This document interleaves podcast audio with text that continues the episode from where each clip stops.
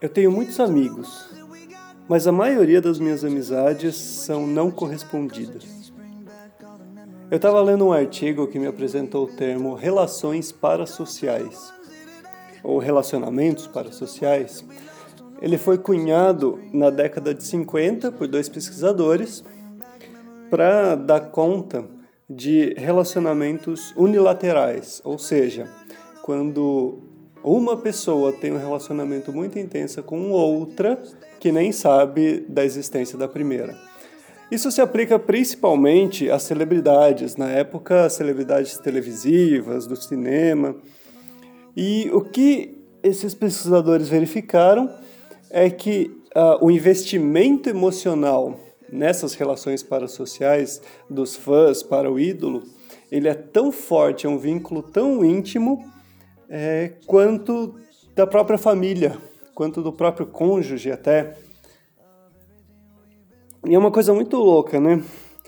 O, o, a pesquisa determinou que é, três fatores eram muito importantes para estabelecer essa, esse relacionamento. Uma delas era a frequência, a frequência de contato. O segundo, o volume, quando esse contato com o ídolo acontece, qual a quantidade de informações. E a terceira coisa é uma intimidade ou uma ilusão de intimidade, o quanto você sabe da vida íntima dessa pessoa.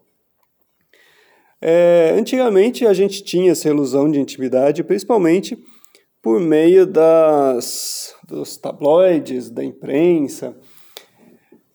E aí o artigo puxa uma linha direta para os influencers, onde a gente tem uma frequência muito grande de contato, está lá todo dia, um volume muito grande de informações, a pessoa às vezes chega a postar uma, duas horas de stories, de posts, de vídeos por dia, e essa intimidade onde a pessoa expõe os detalhes dos mais íntimos da sua vida, e isso cria relações parasociais muito fortes, então talvez o influencer seja o ápice desse relacionamento parasocial, onde você considera o cara o teu melhor amigo, mas o cara nem sabe que você existe. Antes da pandemia, a minha casa sempre foi um lugar cheio de amigos. Quando eu fazia festa de aniversário, ou minha, ou das crianças, sempre tinha bastante gente em casa. Mas a verdade é que todas essas pessoas, olhando de fora, nossa, eu sou uma pessoa super sociável, cheia de amigos, mas a maioria dessas pessoas são meio que amigos, são pessoas que se tivessem outro compromisso, talvez da família ou talvez de um amigo mais íntimo, nem apareceria em casa. É, ou de uma outra forma, eu posso colocar que todas essas pessoas são candidatos a amigos. São pessoas que eu gosto muito e eu quero me tornar mais íntimo delas, mas a, ainda não rolou, fica essa relação, que talvez seja uma relação parasocial, sei lá. Aí veio a pandemia, e a pandemia reduziu o número de amigos que eu considero amigos íntimos para três pessoas. Tem três pessoas com quem eu falo toda semana, troco uma ideia, falo no telefone, conto da vida, que são é, o que a gente realmente chamaria de amizades no sentido clássico. E aí fica aquela questão, como é que você chama o, o resto? Como você chama os seus amigos online? Eu tenho, eu tenho muitos amigos online que eu vejo só em evento de literatura, ou que eu nunca vi pessoalmente, mas a gente está lá a cada duas semanas, trocando uma ideia, conversando no Twitter, no Telegram, nos grupos. É, pessoas que eu considero pra caramba, que eu admiro muito o trabalho delas, eu admiro elas como pessoas, mas eu não consigo falar, tipo, é amigo, não é? É uma relação parasocial ou não? Eu não sei qual que é a recíproca aqui, Muitas delas eu tenho certeza que são relações parasociais. Mas não sei. É engraçado porque a gente tem um, um leque de terminologia no relacionamento romântico muito grande, né?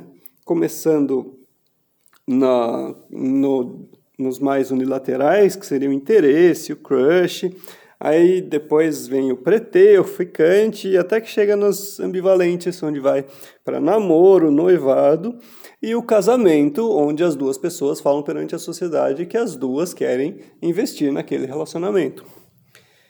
Só que fora do âmbito romântico, a gente não tem um, uma terminologia, né? Como é que eu chamo o meu crush de amigo? É engraçado porque tem um casal na escola da minha filha que a minha esposa e eu, a gente tem muito crush neles. Assim, a gente quer muito ser amigo deles porque eles parecem ser pessoas super interessantes, mas fica essa coisa de como é, é muito adolescente. Como é que você chega na pessoa? Eu, eu sei que eu fui lá, convidei para tomar um sorvete com as crianças, para comer uma pizza, e minha esposa ficou morrendo de vergonha. Mas é, é muito engraçado como é que você cria essa intimidade. Eu não sei, eu não sei. Se alguém souber, me manda uma mensagem e me ensina, tá? Como é que você chama, sei lá, o seu pretendente de amigo? Essas pessoas que frequentam a minha casa, que eu quero muito que sejam minhas amigas, mas a gente não... A amizade demora, não vai ser em uma festa, em uma, em uma vez. Como é que você chama esse meio termo?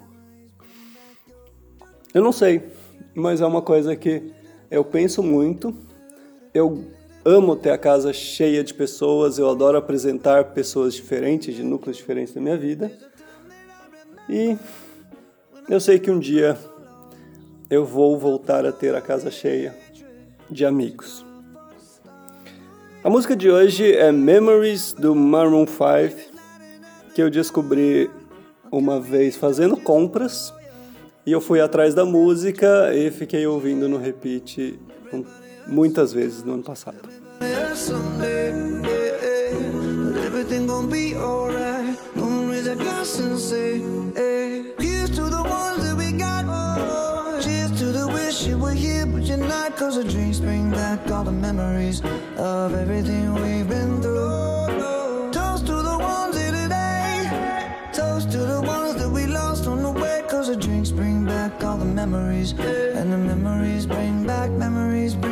I go. Do, do.